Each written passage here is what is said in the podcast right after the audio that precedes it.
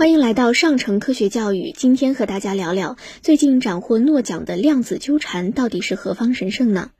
近期最大的新闻莫过于瑞典皇家科学院将2022年诺贝尔物理学奖授予法国科学家阿兰·阿佩斯、美国科学家约翰·克劳泽和奥地利科学家安东·塞林格。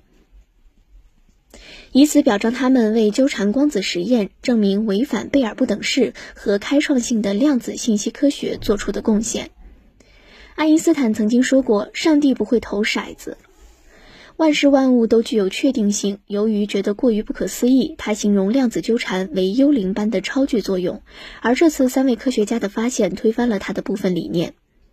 首先，我们要弄清楚获奖的量子纠缠到底是个啥。现代物理学里。论起最初被人熟知的领域，量子力学毫无疑问是第一名。在所谓的纠缠对中，一个粒子发生的事情会决定另一个粒子发生的事情，不管相距多远。这意味着量子力学的基础不仅仅是一个理论或哲学问题，其与全世界正密集研发的以利用单个粒子系统的特殊属性来构建的量子计算机、改进测量、量子网络以及量子加密通信都息息相关。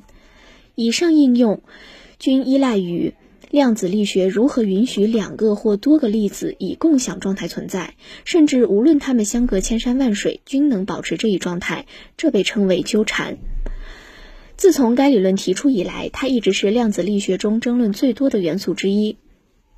阿尔伯特·爱因斯坦说这是幽灵般的超距作用，而埃尔温·薛定谔说这是量子力学最重要的特征。一位叫做贝尔的物理学家还提出了贝尔不等式。如果能证明这个不等式在量子世界中成立，那么爱因斯坦就是对的，量子力学是不完备的。如果不成立，那么量子力学就取得了胜利。既然争论不断，这就需要三位诺奖得主登场了。首先登场的是约翰·克劳泽，他建造了一个精巧的仪器，能够同时发出两个相互纠缠的光子，最后通过实验得出了一个明显违背贝尔不等式的结果。然而，克劳泽的这个实验却被发现存在一个特殊的实验漏洞，并不具有说服力。还好，当时还是博士生的阿兰·阿佩斯在克劳泽的基础上改进了实验装置，修复漏洞后，发现实验结果并没有改变，贝尔不等式在量子世界不成立。